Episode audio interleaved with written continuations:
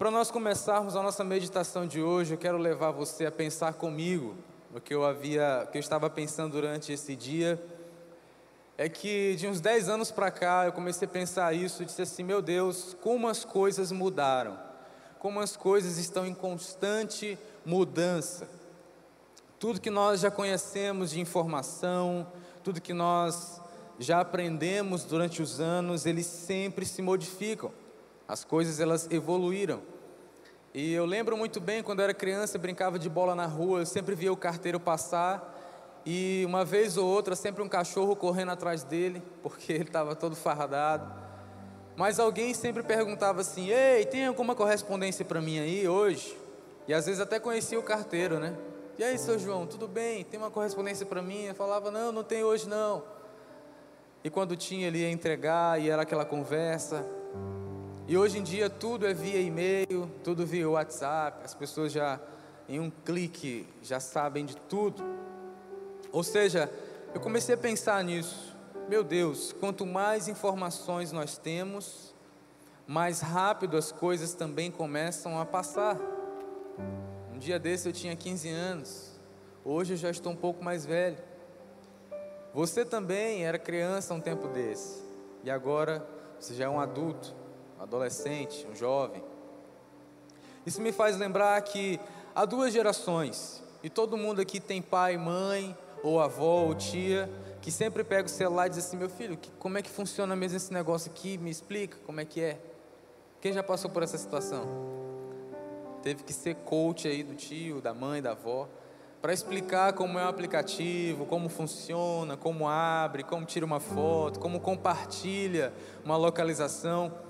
De alguma forma você já ajudou alguém que tem dificuldade na área da tecnologia, ou já foi ajudado. Isso nos faz pensar que há duas gerações, uma geração que já passou, que as coisas na época dela, por exemplo, se você conversar com minha avó, ela vai te contar como era antigamente, vai dizer que não tinha todo esse trânsito, que era uma coisa muito mais calma, que as pessoas até andavam de cavalo iam para distâncias gigantes, apenas montado no cavalinho e lá chegavam. E hoje a gente vê essa correria toda, todo mundo apressado, todo mundo em cima da hora, vamos, vamos, vamos, tem que resolver, tem que fazer, tem que produzir. Nós vemos o choque de duas gerações, uma que não tinha tudo isso que tem hoje, e nós que vivemos na era da tecnologia. E um dia nós vamos ser velhos e a tecnologia vai estar um pouco mais avançada.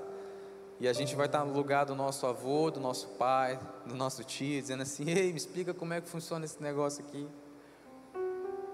Tem muita gente que nunca parou para pensar nisso, né? Estou vendo assim alguém falando assim: Meu Deus, é verdade. Um dia eu vou ficar velho. Mas o fato é que o tempo passa, ele não espera a gente. Lá em Daniel, no capítulo 12, versículo 4, a Bíblia diz que a ciência se multiplicaria, como de fato está acontecendo. A ciência cada vez mais está se multiplicando e avançando. O pessoal está correndo atrás aí da vacina contra o coronavírus. E dentro desse pensamento existiam duas gerações, como nós já falamos, mas todas as duas gerações, em algum momento, fez a seguinte pergunta: como é que eu vou viver nesse mundo? Como é que eu posso viver nesse mundo tão maluco? Como é que eu posso viver nesse mundo que às vezes tenta deturpar muitas coisas, inclusive os princípios da palavra de Deus? Como é que eu posso viver? E a Bíblia vai nos responder, eu quero que você abra a sua Bíblia comigo. Em 1 Pedro, no capítulo 1, a partir do versículo 3. 1 Pedro, capítulo 1, a partir do verso 3. Enquanto você procura, eh, eu quero lembrar uma, uma célebre frase né, que todo mundo falava: A esperança é a última que morre.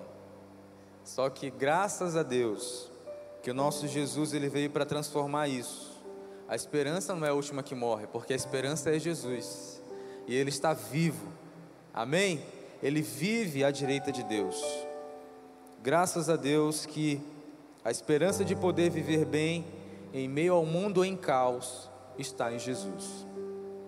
1 Pedro capítulo 1, versículo 3 em diante vai nos dizer: Bendito seja o Deus e Pai de nosso Senhor Jesus Cristo, que segundo a sua grande misericórdia nos regenerou para uma vida, uma viva esperança, mediante a ressurreição de Jesus Cristo dentre os mortos, para uma herança que não pode ser destruída, que não fica manchada, que não murcha e que está reservada nos céus para vocês, que são guardados pelo poder de Deus, mediante a fé para a salvação, preparada para ser revelada no último tempo.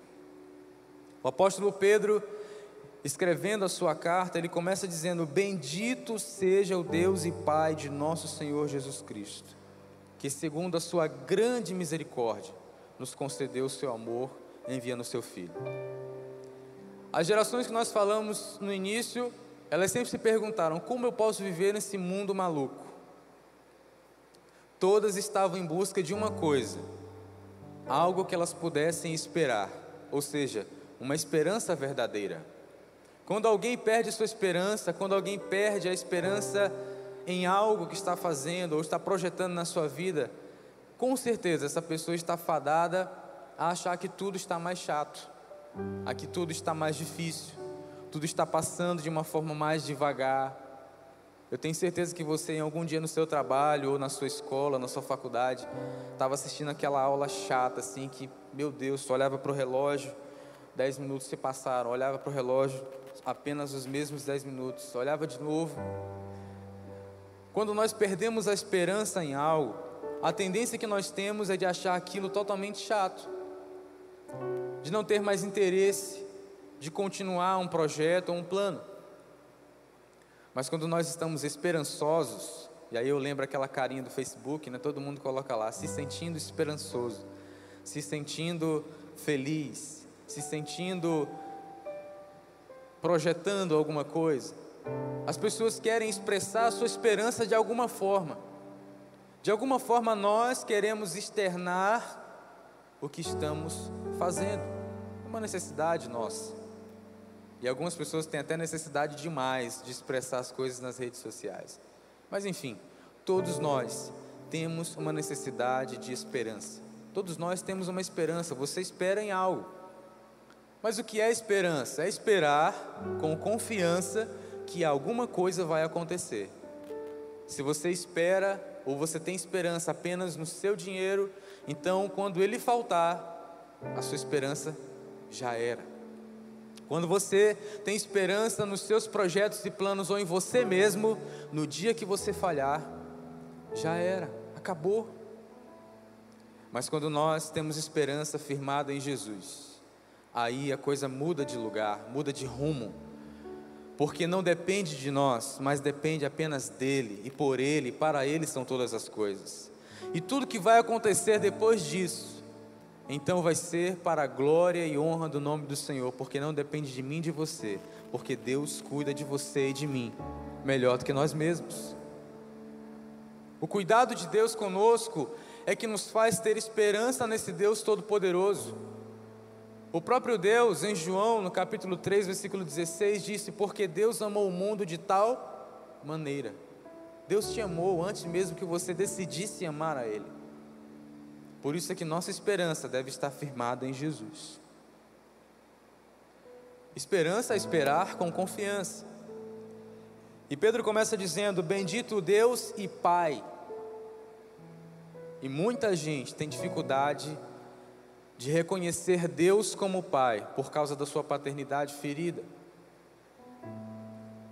Quem sabe você chegou aqui nessa noite e talvez a esperança não esteja tanto assim no nível bom.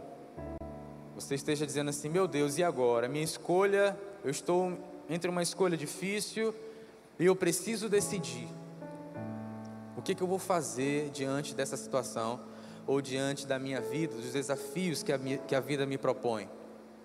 Eu quero te dizer, meu irmão, se você entregar para Deus a sua vida e confiar, a esperança renascerá no seu coração e Deus vai atender a sua oração. Deus vai atender o seu pedido. Porque quando nós esperamos nele com confiança, isso se torna uma esperança, e a nossa esperança é que o nosso Salvador, o nosso Redentor, o nosso Deus, nos ajude nas nossas fraquezas. E isso acontece. Por isso que Ele te trouxe aqui nessa noite. Não foi por acaso que você veio aqui. Olhe para o irmão que está do seu lado aí, mesmo com máscara, mas diga: não foi por acaso que você veio aqui nessa noite. Deus quer falar de esperança ao seu coração. Então precisamos reconhecer Deus como nosso Pai. Um filho tem esperança no Pai. Eu lembro muito bem quando meu pai saía para o serviço e quando ele estava prestes a chegar e ele tinha me prometido alguma coisa, eu ficava esperançoso, eu ficava ansioso. Meu Deus, meu pai vai chegar, ele vai me dar um presente.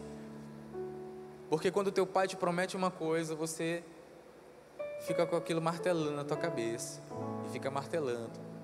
Existem promessas que um dia Deus fez a você, ou Deus está fazendo promessas a você, e muitas vezes a circunstância quer desanimar a esperança que Deus colocou no teu coração, mas hoje Ele quer renovar essa esperança, porque o que Ele promete, Ele cumpre. Ele não é homem para que minta, nem filho do homem para que se arrependa. Deus cumpre as suas promessas.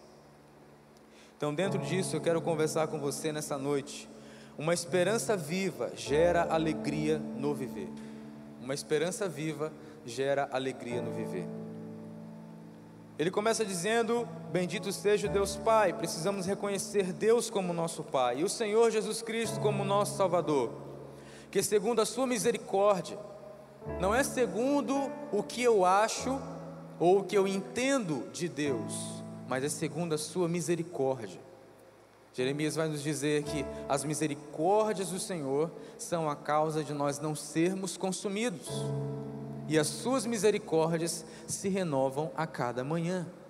Você só está aqui porque a misericórdia de Deus se renovou nesse dia. Nós só, amanhã, nós só acordaremos amanhã porque as misericórdias do Senhor vão se renovar sobre nós porque nós merecíamos a morte, mas Deus nos amou primeiro e nos livrou da morte, que nos regenerou para uma viva esperança. Regenerar é trazer algo novo, é você pegar um vaso velho, quebrar e fazer um novo. Foi isso que Deus fez com você, ou está prestes a fazer com você nessa noite. Existe uma vida nova de Deus para nós todos os dias. Por isso que na oração, quando Jesus ensina, Pai nosso que estás no céu, santificado seja o teu nome, venha a nós o teu reino, seja feita a tua vontade, assim na terra como no céu. O pão nosso de cada dia. E se você nunca leu o livro de Luciano Subirá, falando sobre o pão de cada dia, eu recomendo você ler esse livro. Ele é excelente. E lá ele cita que o povo de Israel, quando estava no deserto e Deus envia o maná, Deus dá uma ordenança: não guardem esse maná para amanhã. O que, que o povo faz? Guarda o maná. O que, que acontece? Estraga. Sabe qual é a lição que nós aprendemos? Por que, que Jesus disse o pão de cada dia? Porque Deus tem uma porção diária para nós. Todos os dias, o Espírito Santo de Deus, que habita em nós e penetra nas profundezas de Deus, tem uma porção individual para você. Tem um maná certo para você, todos os dias. Mas o que acontece muitas vezes é que nós temos preguiça de buscar esse maná. Sabe o que a gente faz? A gente guarda do dia anterior. Que, que acontece? Estraga. E aí nós ficamos fracos, debilitados, às vezes comendo comida estragada, comendo o que todo mundo fala, absorvendo o que todo mundo diz e prega para nós precisamos saber quem está pregando as nossas vidas. Graças a Deus, no início eu fiz questão de falar isso, porque hoje nós temos uma rede social onde todo mundo quer dar uma opinião, todo mundo quer falar alguma coisa, todo mundo quer dar um pouquinho de esperança para alguém, e não é errado, mas quando nós desvirtuamos os princípios da palavra de Deus, quando eu esqueço de seguir o que a Bíblia me diz, porque ela é nossa bússola, ela é que vai nos guiar para onde nós devemos ir. Quando eu esqueço disso e passo a achar que os meus conselhos, as minhas concepções são as verdades que eu devo seguir, então a minha vida de esperança vai se tornando uma desesperança. E sem esperança, o que nós nos tornamos? Pessoas desesperadas. Você já viu alguém desesperado? Quem já viu alguém desesperado aqui? Todo mundo. Quem sabe você mesmo, eu mesmo já fiquei desesperado. Muitas vezes. Porque nós perdemos a esperança. Mas Jesus, Ele disse que Ele veio para dar vida, e vida com abundância. E vida abundante é viver uma vida de esperança. É esperar e confiar no Deus que tudo pode, que tudo vai fazer em nossas vidas. Na Bíblia, 146 ocorrências da palavra esperança. A metade dessas ocorrências são um significado justamente de estar calmo em meio a uma tempestade. Das metades dessas vezes que a Bíblia fala de esperança, está dizendo para nós: precisamos nos acalmar, nos aquietar, como fez Jesus no barco. No meio de uma tempestade, Jesus tirava um cochilo, descansava, porque Jesus ele não confiava em si mesmo, mas sempre Jesus fazia referência a quem? Ao Pai. Pai, tu és o meu Pai. Pai, graças te dou. Pai, os meus discípulos são teus, os meus filhos que eu conquistei são teus.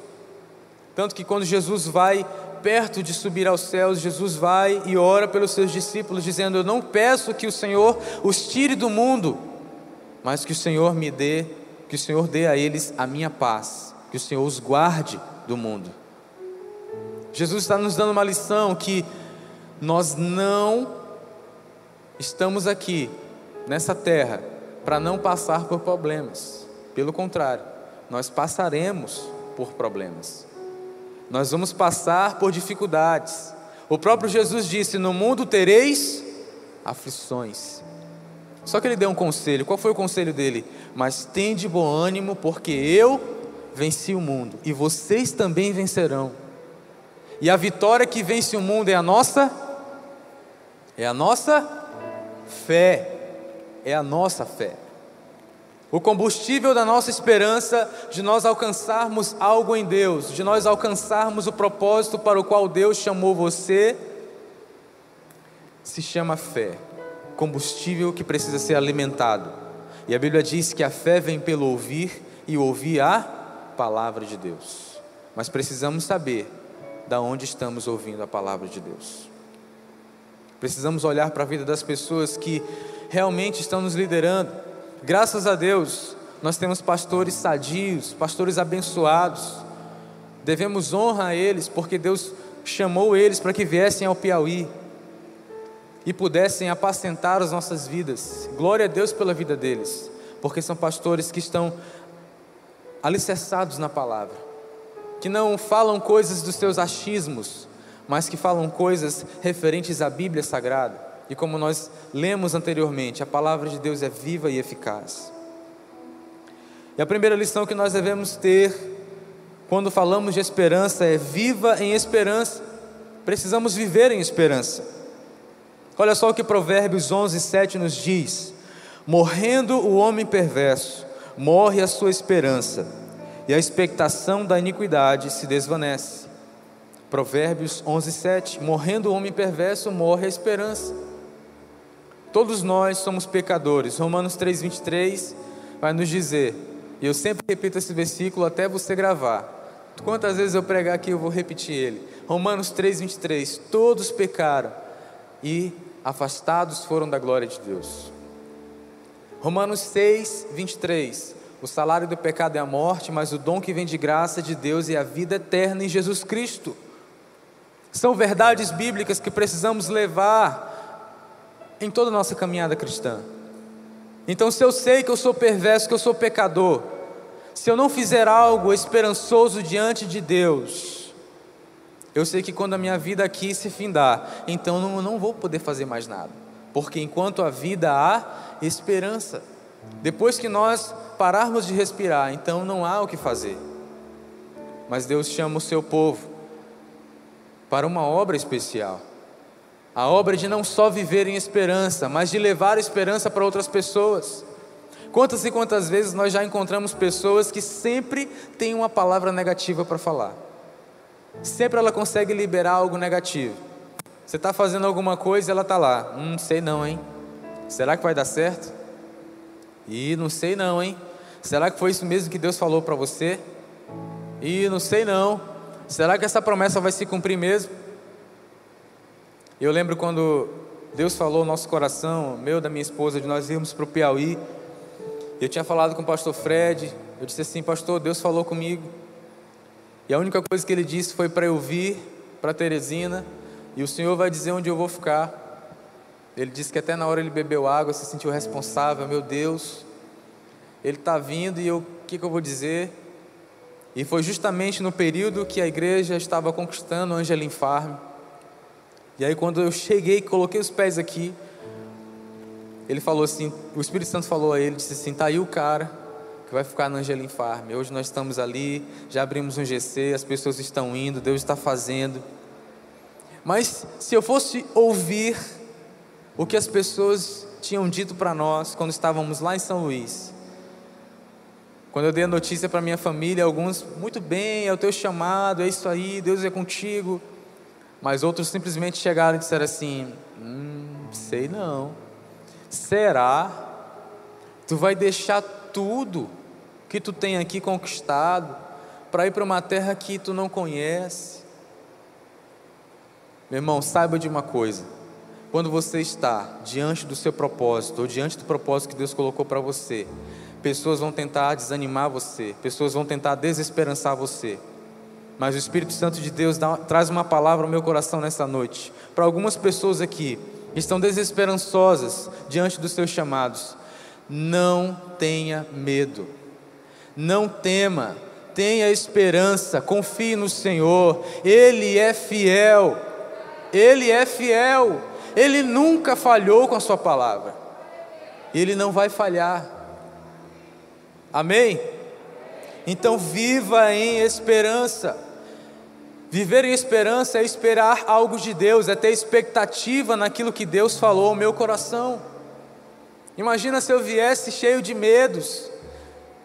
E a pastora Flávia costuma dizer isso, e foi uma das palavras que mais falou comigo quando ela disse assim: Ei, sabe quando é que a gente tem fé? É quando nós colocamos os pés e Deus coloca o chão. É quando você não consegue ver nada, meu Deus, eu não estou vendo nada aqui, mas eu vou colocar os meus pés e eu sei que o Senhor vai me sustentar. É quando eu tenho essa esperança que Deus cumpre as suas promessas. É quando eu tenho essa esperança, é que as palavras do Senhor se cumprem em cada passo que eu der. Porque tudo onde eu colocar a planta dos meus pés, o Senhor vai fazer prosperar, porque eu confiei, eu, eu tenho esperança. Essa é a verdadeira esperança, é viver em esperança, meu irmão. Se teu trabalho está ruim, chega lá profetizando, você é profeta, você é sacerdote. Você pode ser um reprodutor de esperança. Quando chegar as notícias maus, você vai chegar e vai dizer: Olha, há uma esperança para isso. Jesus é comigo e vai ser com você também. Quando as pessoas começarem a dizer para você problemas que elas estão passando, distribua esperança, mas viva em esperança. Espere e confie no Senhor, Ele é fiel. O segundo ponto para nós vivermos em esperança é: o Senhor deve ser a nossa esperança.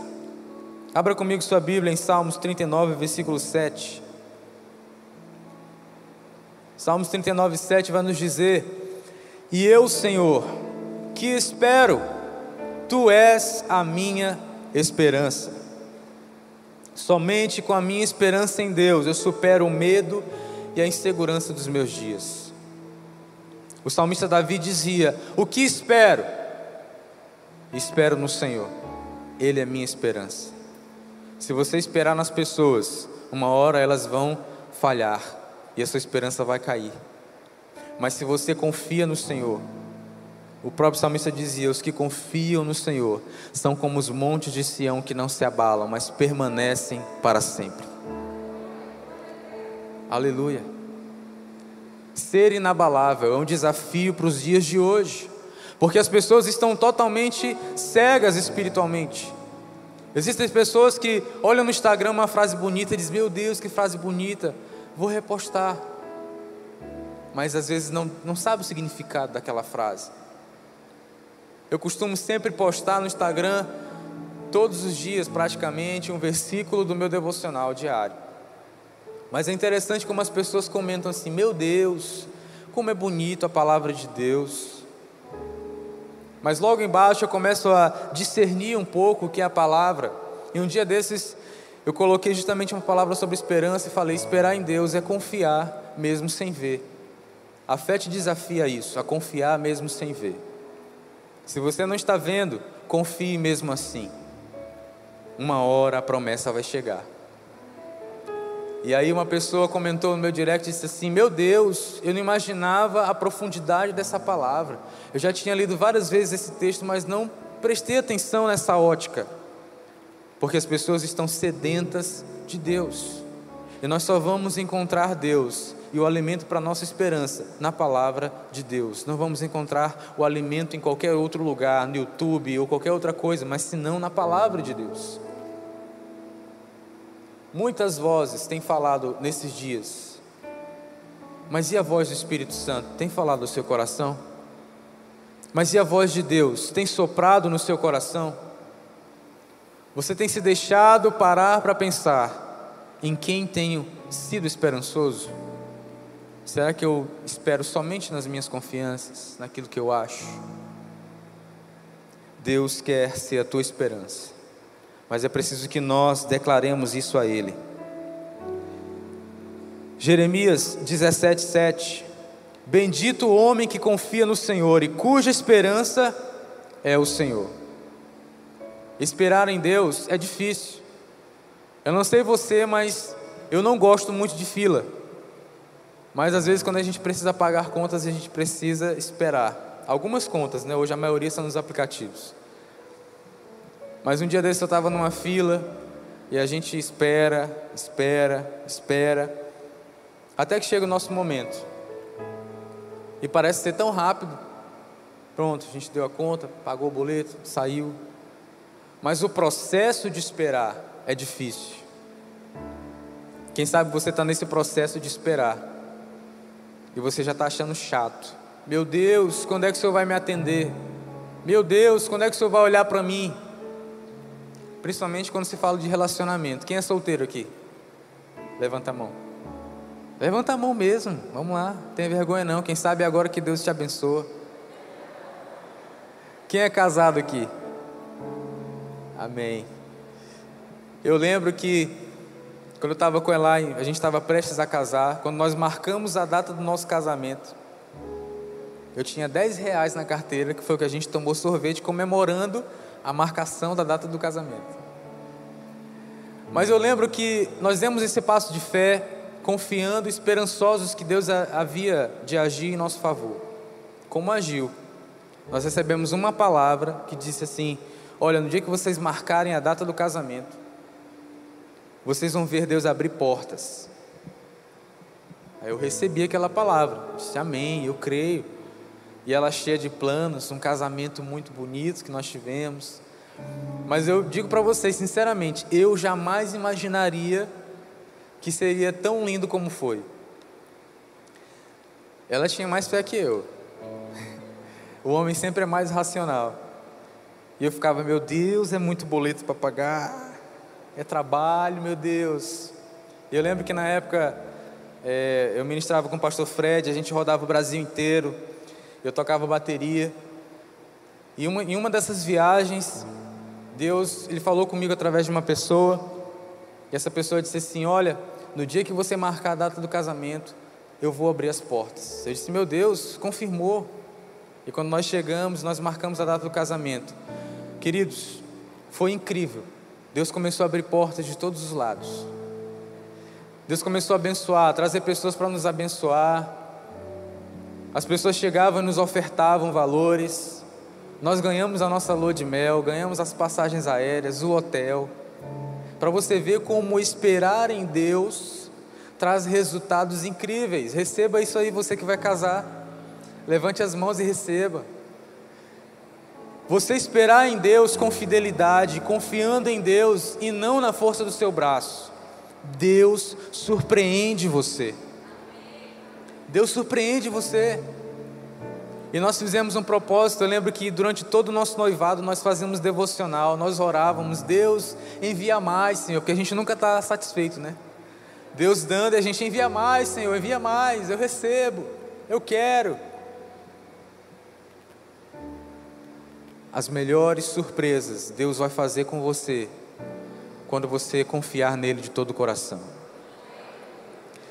Deus vai surpreender você quando a sua confiança estiver totalmente no nome de Jesus. Porque no nome dele há poder. E tudo que nós declaramos no nome de Jesus, isso acontece. Foi ele mesmo que disse assim: Olha, tudo que vocês pedirem no meu nome, crendo, vocês vão receber.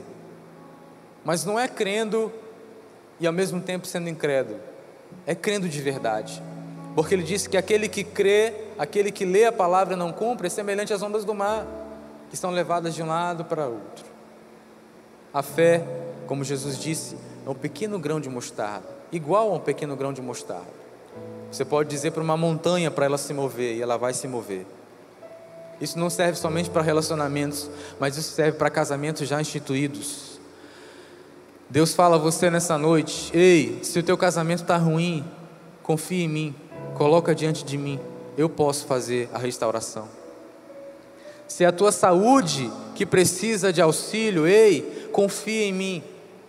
Jesus diz que tudo que você pedir no seu nome, Ele vai conceder a você, mas precisa você confiar inteiramente, entregar o controle da sua vida. Olha só o que diz em Salmo 62, versículo 5.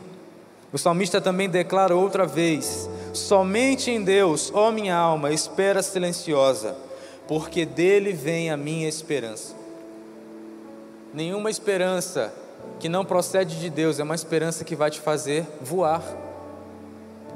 Porque nós naturalmente temos esperança, nós temos expectativa. Mas quando nós esperamos em Deus de fato, então nós voamos em busca daquele propósito, nós voamos em busca daquele alvo daquilo que Deus prometeu para nós. Não se esqueça, tudo que você fala para Deus, Deus cumpre. Tudo que você fala para Deus, Deus ouve. Eu lembro muito bem que nessa semana a gente estava orando é, por algo específico e eu orei individualmente, a Elaine orou para outro lado, eu não sabia que ela estava orando pela mesma causa mas simplesmente uma irmã nos chegou para nós e nos presenteou com aquele mesmo pedido. E nós ficamos assim surpresos, meu Deus, como isso aconteceu? Se nós não estávamos orando juntos, nós estávamos orando separados, nem eu sabia, nem ela sabia, mas tudo que você fala para Deus, Deus ouve. Agora, é necessário que estejamos preparados para receber aquilo que Deus quer nos dar. E quem sabe Deus ainda não te deu, porque a tua confiança ainda está em você mesmo. Deus quer que a sua confiança esteja nele, que ele seja a sua esperança. Sabe quem é a nossa esperança? Jesus. 1 Timóteo, capítulo 1, versículo 1. Paulo, apóstolo de Jesus Cristo, pelo mandamento de Deus, nosso Salvador, e de Jesus Cristo, a nossa esperança. A nossa esperança. Romanos 15, 13. E o Deus da esperança vos encha de todo o gozo e paz no vosso crer, para que sejais ricos de esperança no poder do Espírito Santo. A intenção de Deus é nos fazer ricos de esperança. Não é somente sermos esperançosos, esperar, estou esperando em Deus, uma hora Deus vai agir. Mas é nós sermos ricos de esperança, de transbordar essa esperança, de transbordar essa confiança. Sabe aquela pessoa que não se preocupa com nada? É a pessoa que confia em Deus. Ela pode até ficar turbada. Ela pode até dizer assim: Meu Deus, que coisa ruim, né? Mas Deus vai agir. Eu sei que Deus vai agir. Essa certeza que é produzida em nosso coração é através da fé. E a fé não vem de nós mesmos, mas vem de Deus. A fé verdadeira em Jesus Cristo, ela não produz, ela não é produzida no seu coração só por sua causa, mas o Espírito Santo de Deus é que nos faz ter fé em Jesus, para a salvação, para que algo aconteça em nossas vidas. Romanos 8, 28. Sabemos que todas as coisas cooperam para o bem daqueles que amam a Deus, daqueles que são chamados segundo o seu propósito. Lembra das 146 ocorrências de esperança na Bíblia? Eu falei que a metade delas eram para situações corriqueiras dos dia, do dia a dia, dos dias que nós vivemos. A outra metade, ela fala a respeito de esperar em Deus, de Deus ser a sua esperança. Não somente de você ter esperança em Deus, mas o próprio Deus, aquele que desceu na terra, que se fez carne e habitou entre nós, ser a sua esperança diária. O problema é que muita gente acha que Deus está só aqui na igreja. Muita gente quer orar somente aqui. Mas Jesus ele quer ter um relacionamento contigo lá na tua casa. Jesus quer ter um relacionamento contigo lá no teu quarto. Jesus quer se manifestar para a sua família através de você, quando você estabelecer um relacionamento com Ele. O que, que Jesus disse? Quando você quer, tiver um relacionamento comigo, você entra no teu quarto, fecha a porta, em secreto fala comigo, fala com teu pai, e Ele também em secreto vai te ouvir. Muitas vezes a gente só quer falar para Deus aqui na igreja, quando na verdade Deus quer te ouvir no teu secreto, no teu quarto. Deus quer que você se derrame lá no seu quarto, no seu secreto. Ah, qual é a diferença? A diferença é que ser cristão na igreja é muito fácil. Esperar em Deus aqui é muito fácil. Nós cantamos canções e dizemos: Senhor, eu espero em Ti, eu confio em Ti, eu amo o Senhor, eu adoro o Senhor, eu creio nas Tuas promessas. Declarar aqui no meio de todo mundo é muito fácil. Mas quando as situações apertam, quando as dificuldades chegam, que é só você e Deus e a dificuldade, é aí que a sua esperança é provada. E sabe quem vai permanecer? Aqueles que têm a esperança firmada em Deus e cujo Deus é a sua esperança. Quem permanece é quando é aquela pessoa que tem a confiança em Deus e não só tem a sua confiança depositada em Deus, mas Deus é a sua esperança. A esperança de dias melhores, a esperança em Deus, a esperança dos dons espirituais, a esperança de uma renovação espiritual, a esperança de uma vida nova. Deus tem muito mais para nós, mas é necessário que depositemos a nossa confiança nele, para que ele opere em nós tanto querer como efetuar. Olha só o que Pedro fala a partir do versículo 6 do mesmo capítulo. 1 Pedro, capítulo 1, versículo 6 até o 9. Vai nos dizer o seguinte: Alegrem-se por isso, se bem que agora é possível que vocês fiquem tristes por algum tempo, por causa dos muitos tipos de provações que vocês estão sofrendo. Essas provações são para mostrar que a fé que vocês têm é verdadeira. Pois até o ouro que pode ser destruído é provado pelo fogo. Da mesma maneira, a fé que vocês têm, que vale muito mais do que o ouro, precisa ser provada para que continuem firme. E assim vocês receberão aprovação, glória e honra no dia em que Jesus Cristo for revelado. Vocês o amam, mesmo assim, mesmo sem o terem visto, e creem nele, mesmo que não estejam vendo agora. Assim, vocês se alegram com uma alegria tão grande e gloriosa que as palavras não podem descrever. Vocês têm essa alegria porque estão recebendo a sua salvação, que é o resultado da fé que possuem. A esperança, ela é a certeza de um amanhã melhor. A esperança que é Jesus é a certeza de que os meus projetos e planos vão ser concluídos com sucesso quando eu depositar todas as minhas confianças em Deus. Aonde você tem depositado a sua confiança? É no seu trabalho? É na força do seu braço? Entregue para Deus. Essa noite Ele está dizendo assim: Ei, me entrega, me entrega, deixa eu dirigir para você. Quantas vezes nós, quando entramos em um ônibus ou no avião, a gente está com a nossa vida colocada diante daquele motorista, diante daquele piloto. Tudo que ele fizer vai ser resultado ou vai resultar em nossa vida. Tudo que ele fizer pode ou não prejudicar a nossa vida. Quero dizer uma coisa: quando Jesus está no barco, a tempestade pode até vir a atingir o barco, mas o barco não vai cair, não vai quebrar, porque o Rei dos Reis e Senhor dos Senhores está lá. E se Ele é a tua confiança, pode crer que você não vai ser submergido. Ei, essa situação não vai te submergir. Essa situação não vai te fazer enfraquecer, pelo contrário, vai te fortalecer. Pedro fala que as provações, elas vão provar a nossa fé. E mesmo o ouro sendo tão precioso, ele passa pelo fogo. Assim também a nossa fé, passando pelas provações, ela vai ser aperfeiçoada. Mas é necessário que nossa esperança esteja em Deus. Olha só o que diz em Filipenses 1:6. Pois eu estou certo de que Deus, que começou esse bom trabalho na vida de vocês, vai continuá-lo até que ele esteja completo no dia de Cristo Jesus. Hebreus 3, dos 5, 5 e 6. E Moisés foi um servo fiel no seu trabalho, na casa de Deus, e falou das coisas que Deus ia dizer no futuro. Mas Cristo é fiel como filho, que dirige a casa de Deus, e nós seremos a sua casa, se conservarmos a nossa coragem e a nossa confiança naquilo que esperamos. Esperar é ser motivado pelo alvo que há na frente e suportar a tensão do agora. Esperança é ser motivado pelo alvo que está à frente e suportar a pressão do agora.